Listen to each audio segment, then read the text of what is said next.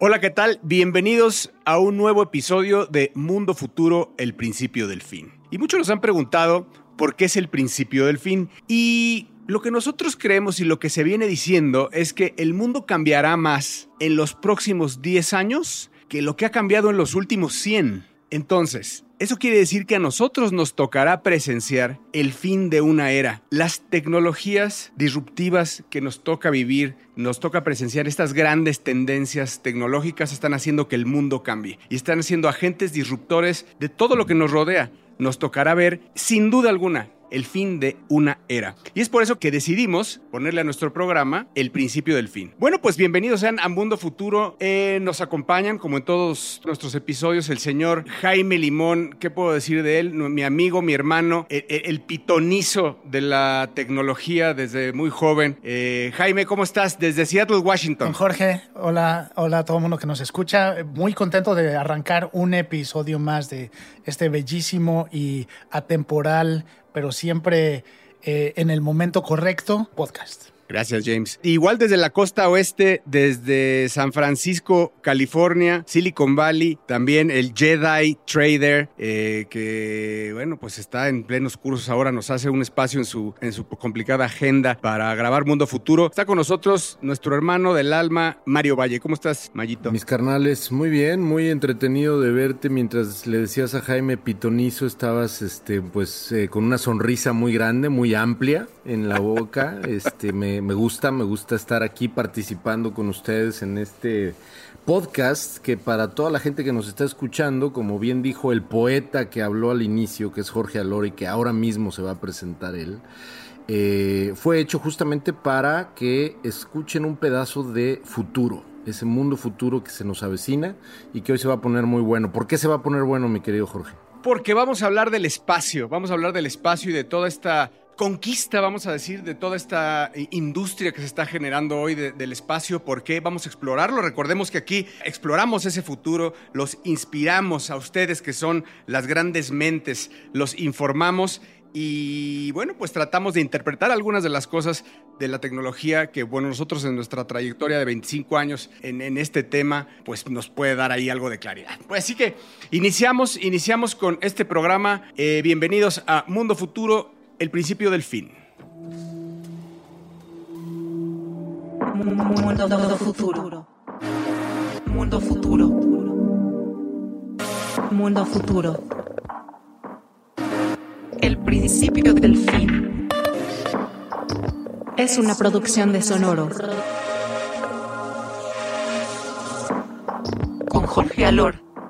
Mario Valle y Jaime Limón.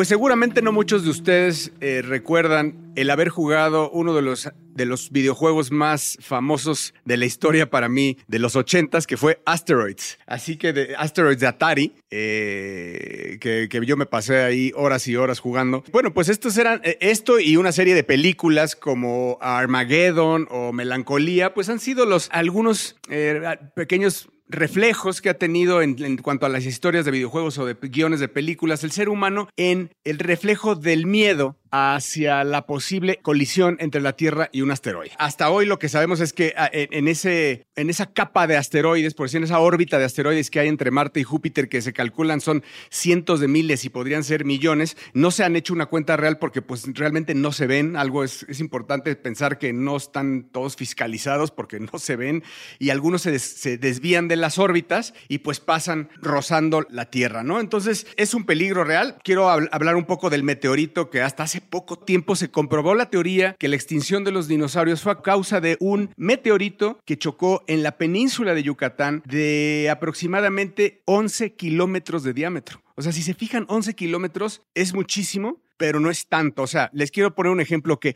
un meteorito que destruiría una ciudad completa podría ser del tamaño de un refrigerador. Imagínense uno de 11 kilómetros lo que causó. Vaya, básicamente causó una, un, el, aire comprimido que venía dentro del, de, por en sí, que se quedó atrapado entre el meteorito y la Tierra, alcanzó 60 mil grados, 10 veces la, temperatura que hay en el Sol, destruyendo absolutamente todo lo que había en kilómetros, en mil kilómetros a la redonda por lo menos, y causando la penumbra en la Tierra ¿No más mil? ¿Sí? ¿Mil? ¿No más mil? Wow.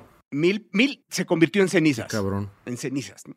Y causó una penumbra, pero fíjate esto, una penumbra que pudo haber durado mm, pues se calcula meses o años, causó, lo que me llamó mucho la atención es que causó un daño en la temperatura en la Tierra que duró 10 mil años, 10 mil años en que la Tierra volviera a recuperarse del impacto. Claro que entre esos, pues lo que les, los que les pasaron la factura fue a los, a los queridos dinosaurios, ¿no? Que, que no fue una desaparición instantánea, como muchas veces creeríamos, sino que fue al cabo de mucho, mucho tiempo y muchos años, ¿no?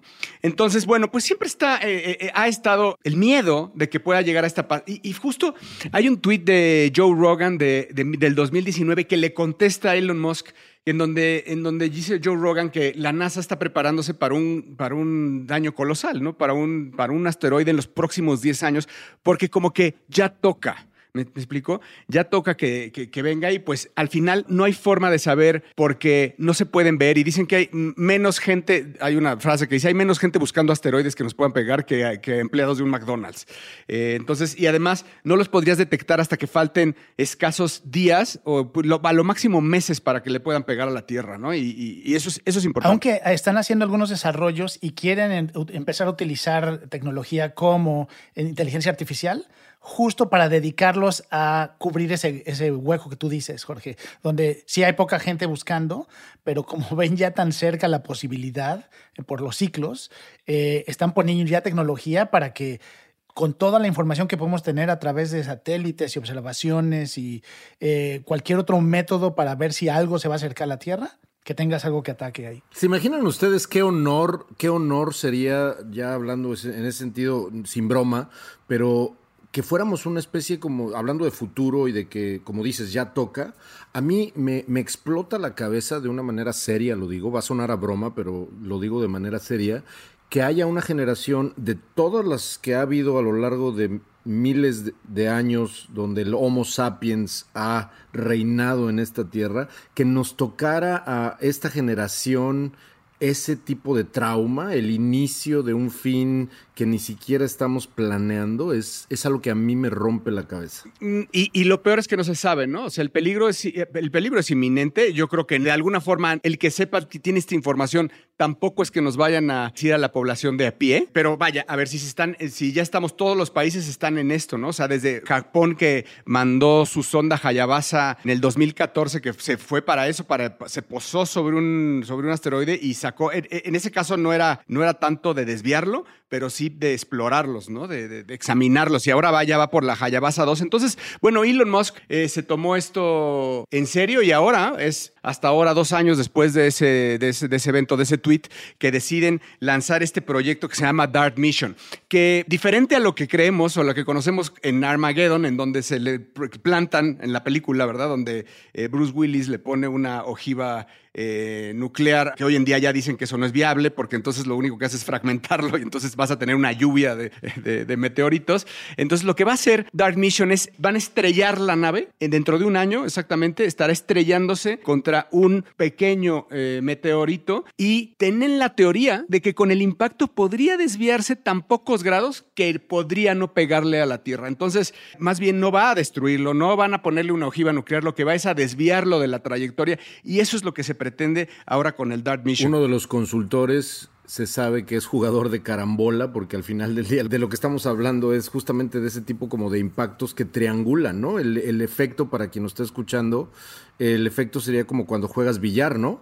Donde con poquito que le pegues a la bola, se desvía de tal manera que a lo mejor ya no le pega a otra. Ese, sería- ese es el principio, digamos, de lo que estás diciendo, ¿no? Así Si es. usted, sí, si usted está en la escuela, por favor, no vaya a bulear a nadie que esté estudiando física, porque esa podría ser la persona que nos va a salvar la vida a todos. puede salvar la vida, exactamente. Sí, a ver, es obvio que el peligro está ahí y que nos lo estamos tomando en serio. Y como dices, Mario, creo que nos va a tocar en lo que nos queda de vida ver cosas interesantes alrededor de nuestra propia defensa, ¿no? Mundo futuro. Y en nuestra propia defensa, también quiero poner sobre la mesa que me llama la atención que hace como un año ya empecé a ver que en Wired, esta, esta re- revista tan seria de tecnología que nosotros seguimos desde hace tantos años, empezaron ya a publicar cosas de ovnis, ¿no? De objetos voladores no identificados, que conste, no necesariamente tratados como vida extraterrestre, sino con la aceptación de que hay ovnis. Y entonces, bueno, pues es estos días en el que el Pentágono también abre un departamento para investigar 144 sucesos que no tienen identificados, ¿no? Que no tienen identificados. Y sin duda, yo les puedo decir que en una experiencia muy personal, yo ya dos veces que veo esferas, ¿no? O sea, esferas, en mi caso yo vi esferas ah, muy, en, la primera vez las vi muy baja órbita, fue algo impresionante porque los vi a la altura de un eh, helicóptero y vi como 10 esferas muy bajas, las vi muy bien, hicieron formación y se fueron a la velocidad, a una velocidad impactante, pero lo impresionante es que las vi como aceleraron,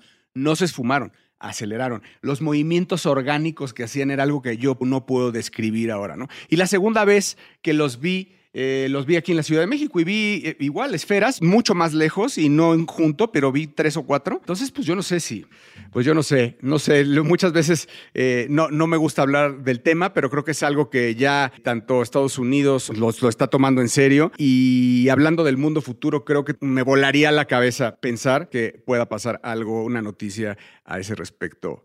de los ovnis. Yo creo, Jorge, que se lo han tomado en serio durante mucho tiempo. El tema es uno, el, que ya lo hablan públicamente, el que cada vez hay más gente viéndolo y documentándolo y comunicándose. Comunicándolo, ya lo hicieron también oficial, es, es, decir, ya abrieron archivos donde dijeron, a ver, vimos esto, no sabemos qué es, y lo que nos preocupa es justo eso, ¿no? Que no tenemos cómo explicarlo y es algo que ni siquiera entendemos cómo funciona. Y bajo esa premisa, ya de manera muy abierta han hablado de de objetos voladores, ¿no? todavía están lejos de decir, bueno, vienen de otro planeta. Pero el hecho de tener que aceptar que sí existe una tecnología frente a nosotros que no estamos sabiendo identificar o entender. Claro que ahora ya con la formación del nuevo sistema dentro de la militar de Estados Unidos con el Space Force, eh, parte de esa investigación, esto creo que es un departamento que cae con el Space Force, ¿no? La seguridad. Yo sí soy de la idea, y lo digo también en serio, aunque suene inverosímil, a mí sí, sí me resultaría como un gran honor generacional que nos tocara a nosotros un apocalipsis de ese tipo, ¿no? O sea, la verdad es que sí hay una parte... ¿No te da miedo? yo creo que a la mera hora sí, seguro, pero la idea conceptual de ser la generación a la que le toca una hecatombe de, ese, de esas dimensiones, yo me sentiría sumamente afortunado, cabrón. Creo que, creo que vamos a tener que poner un mensaje al principio de este episodio que diga que si sufres de ansiedad no lo escuches. Porque nada más de imaginarme o que nos cae un asteroide o que aparecen los este, extraterrestres y nos empiezan a usar de mascotas, porque además creo que casi todos los escenarios que hay alrededor de... Eh, nuestro primer contacto con seres extraterrestres, nada es bueno. No es muy optimista, efectivamente. Y además volvemos a esta gran ley universal que está comprobado que sucede, que es lo que te imaginas que no va a suceder, va a suceder tarde o temprano. ¿no? Y, lo dijo Stephen Hawking, es altamente probable que haya alguien ahí y altamente probable de que no sean buena onda. ¿no? O sea, también, porque esa es otra. Estamos pensando que puede ser que nos toque verlos, pero ¿qué es verlos? ¿Qué implica? ¿Conocerlos? Como dice, ser su mascota o simple, o, han estado ahí a través de la, de, la historia de la humanidad. ¿O somos nosotros del futuro que nos regresamos? O sea, también eso, eh, todas esas teorías no quiere decir, ojo, que estemos diciendo de sobrevida extraterrestre, pero hay algo ahí arriba que nadie se explica, no tiene explicación hoy.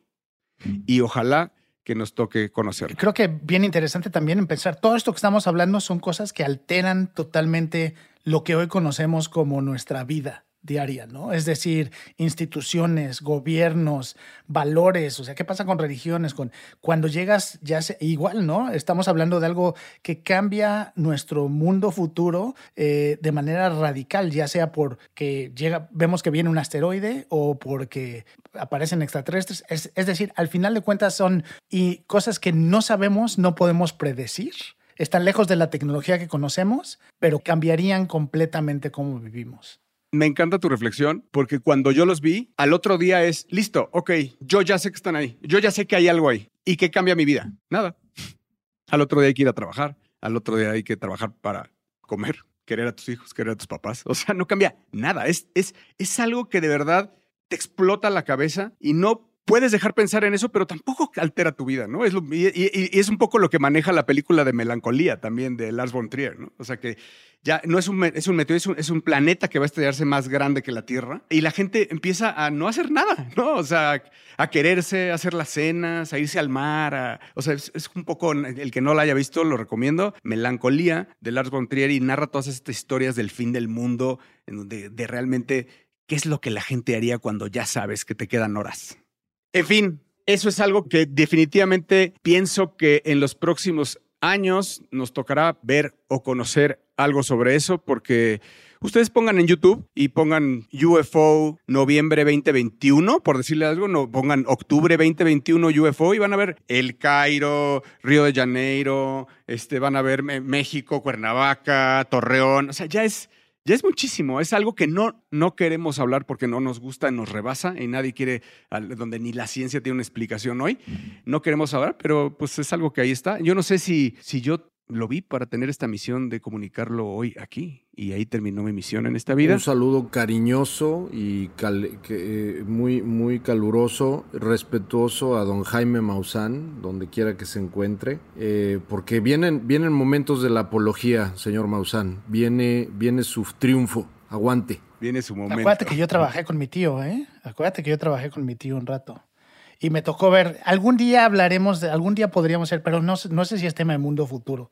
Probablemente necesitamos un podcast que se llame Mundo Alternativo, para que les platique las historias de la gente que iba a ver a Jaime, a, a platicarle sus experiencias personales. Son increíbles. Para quien nos está escuchando, es, es cierto eso, ¿no? Es cierto de que es tu tío, digo. Sí, sí, sí, sí, sí. Sí, trabajé mucho tiempo con él. Y Tano conocía todavía documentales de otros temas que no eran solo de ovnis. Y nos tocaba de repente recibir a gente en su oficina que llegaba a platicar, bueno, sí, es que yo los conozco a los extraterrestres. De hecho, me voy a ver con unos de ellos en el de Sanborns de los Azulejos. Vamos a comer. sí, no, había unas historias increíbles. Este, y había otras cosas que nos traían videos y, y tú decías, sí, no puedo explicar esto, ¿no? Entonces, algún día haremos, algún día platicamos de eso, sí. Cuando el, cuando el eje central se llame Eje Central Jaime Maussan, es que llegó su victoria.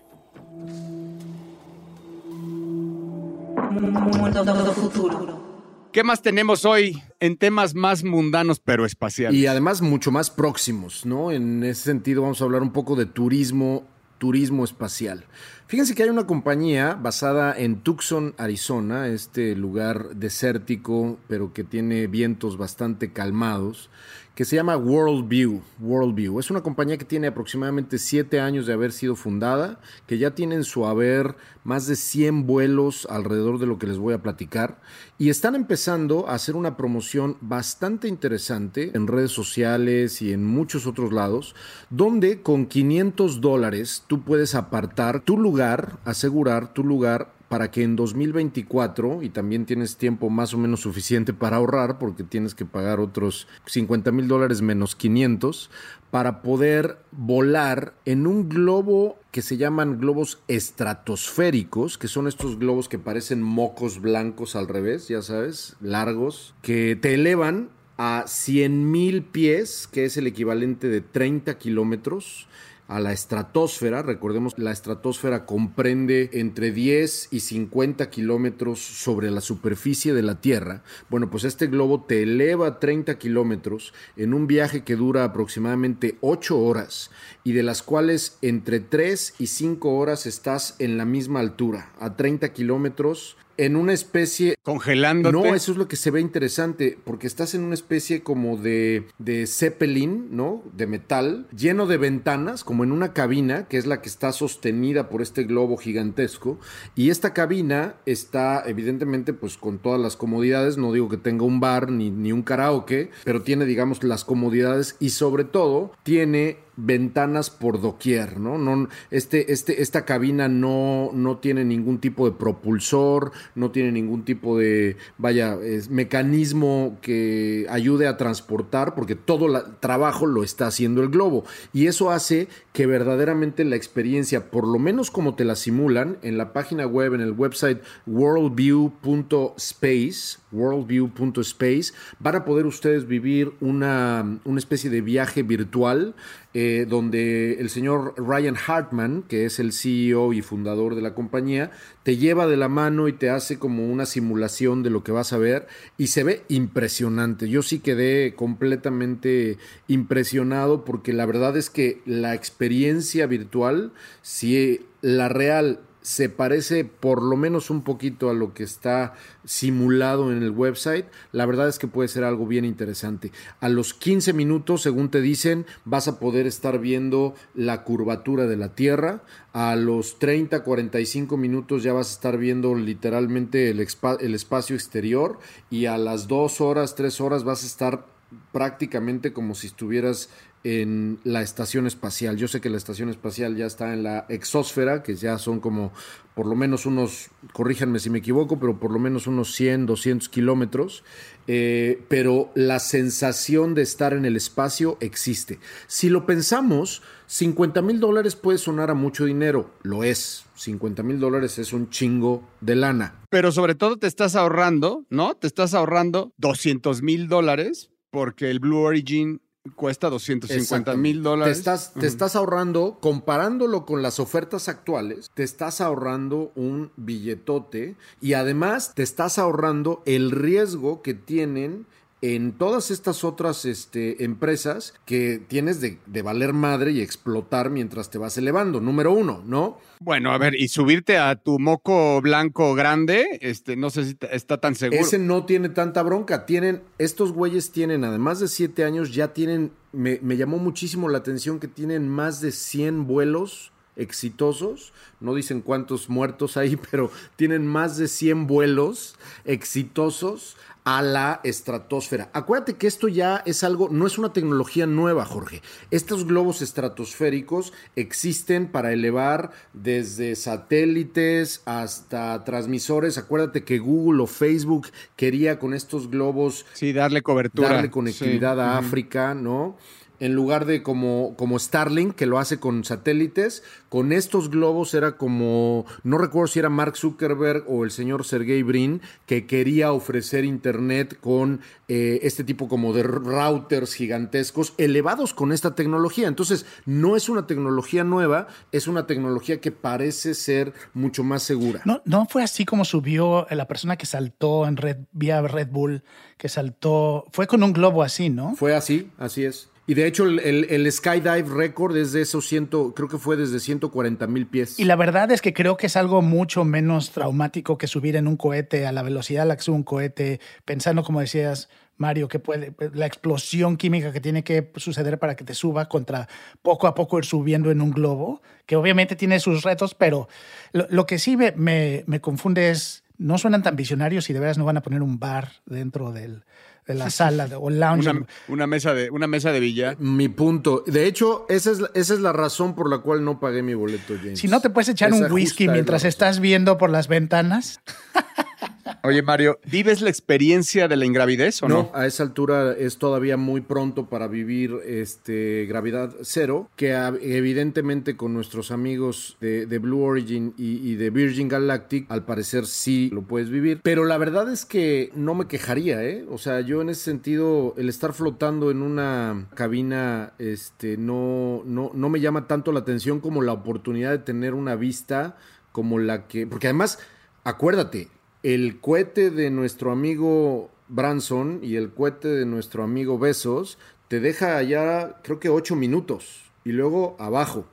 Esta chingadera te deja, esta chingadera te deja tres a cuatro horas con la misma vista. ¿Cuántas personas puedes subir al mismo tiempo? ¿Mencionan eso? Eh, estamos hablando de que no lo mencionan como tal, lo deben de mencionar en algún, en algún lugar del website, pero estamos hablando de que la cabina es lo suficientemente grande como para tener, imagínate una especie de sala grande donde tienes butacas mirando hacia las ventanas que están en círculo en 360 grados y por las fotos que vi y la simulación que vi, por lo menos unas 10, 12 personas fácil. Mucho más que cualquier cohete, ¿no? Me cuesta trabajo creer que estemos usando un Zeppelin 100 años después, ¿no? Poco poco más o menos con la misma tecnología o con las mismas bases. Eh, en fin, ya lo hemos platicado en otros programas, pero creo que sí nosotros, o por lo menos no sé si nosotros somos más Gen X, pero los millennials sí serán eh, una generación que les tocará el turismo espacial eh, en, toda su, en todo su esplendor. Yo creo que estamos a punto de vivir una nueva era, no solamente a nivel industrial,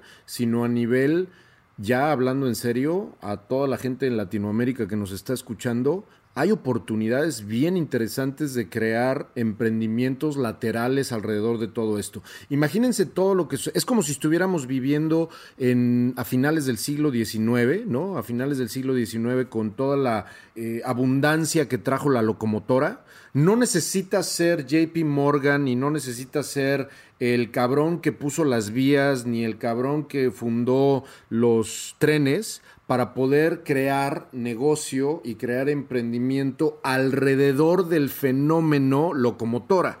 Yo creo que lo mismo va a suceder con esta tecnología. Cada vez más va a haber emprendimientos e ideas que tengan que ver con turismo espacial sin tú necesariamente ser el dueño de la infraestructura. Imagínate que me llevo, ya se me ocurrió que me voy a empezar a, voy a empezar a cobrar por subir cenizas de gente muerta y entonces puedo cobrar de a mil dólares y subo me sale gratis mi viaje y las aviento ahí arriba. Ahí está, por ejemplo. Las sacamos por ahí. Por ejemplo, pues quién no puede pagar para que te, suelten en el estratosfera. Subes y bajas cosas. Este, este anillo de compromiso que te entrego estuvo en el espacio y, y, así. El momento en que Latinoamérica tenga acceso a poder hacer cosas con eso, la creatividad, como siempre, explotará. Va a reinar, así es. Y bueno, para, para cerrar un poco de esta plática del día de hoy con, con el espacio, eh, no tiene mucho que vimos en las noticias que nuestros amigos en Rusia probaron un misil en el espacio para destruir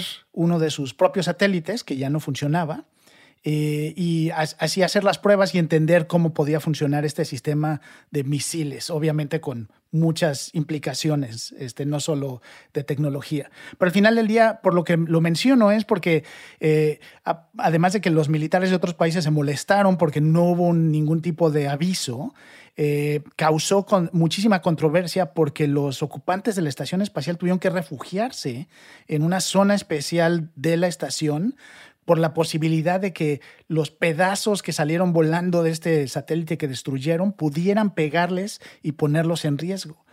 Y eso abrió un poco la conversación a, bueno, y la basura espacial, todo esto que está flotando alrededor de la Tierra ahorita, ¿qué tanto hay ahí? ¿Qué tanto está creciendo?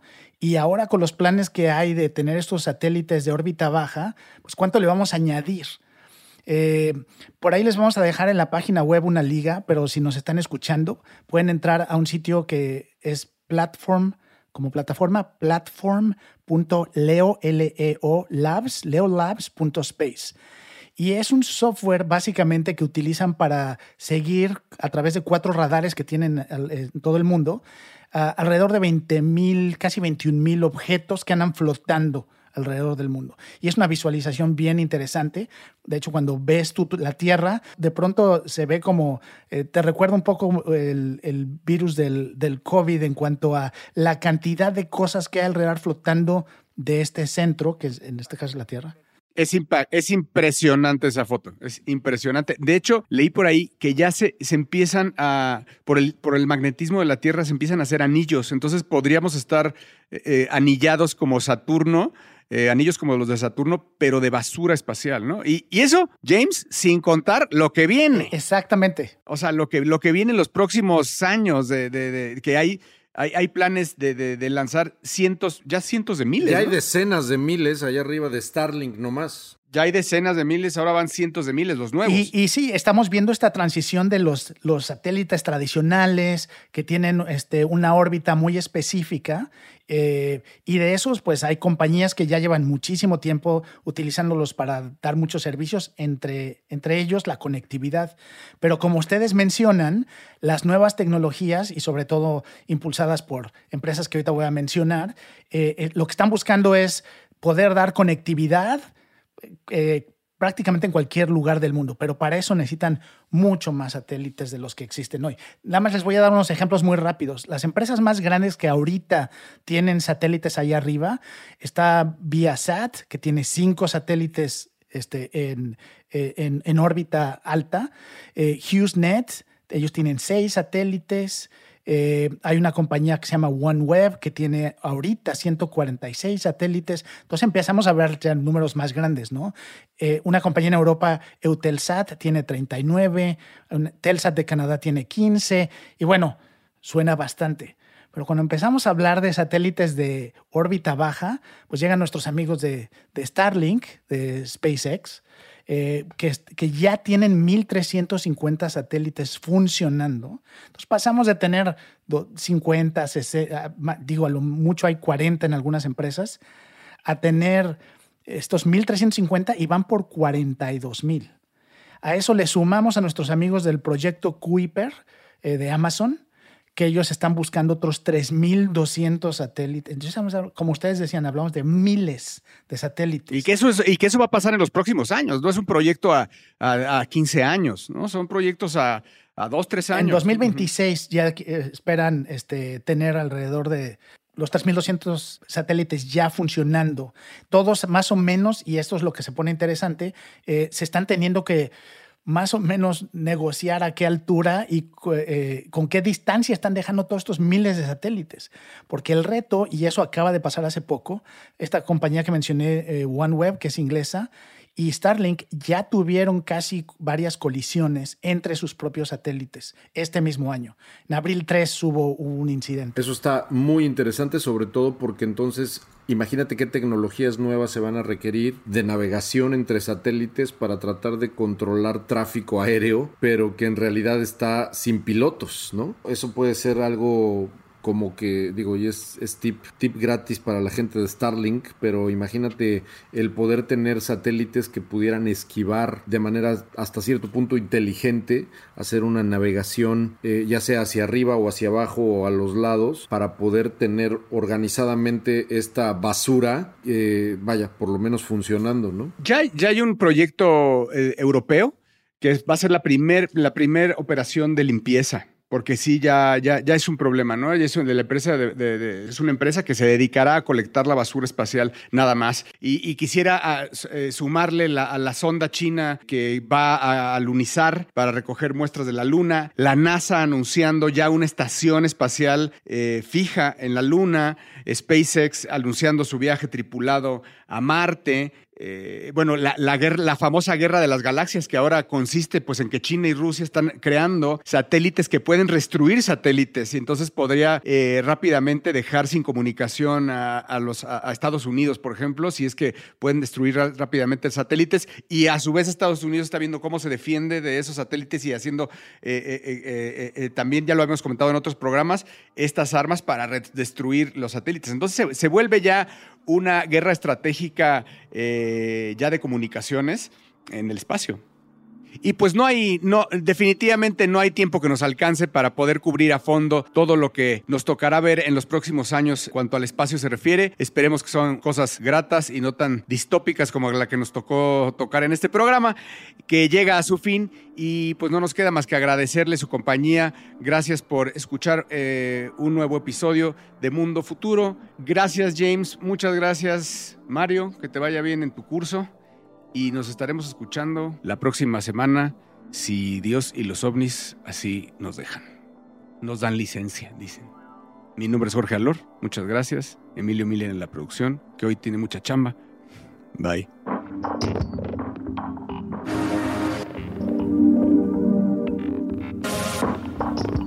Mundo Futuro. Mundo Futuro es una producción de Sonoro. Suscríbete a Mundo Futuro en Spotify, Apple Podcasts o en tu plataforma predilecta de streaming. Sonoro. With the Lucky Land slots, you can get lucky just about anywhere. This is your captain speaking. Uh, we've got clear runway and the weather's fine, but we're just going to circle up here a while and uh, get lucky. No, no, nothing like that. It's just these cash prizes add up quick. So I suggest you sit back, keep your tray table upright, and start getting lucky. Play for free at LuckyLandSlots.com. Are you feeling lucky? No purchase necessary. Void where prohibited by law. 18 plus terms and conditions apply. See website for details.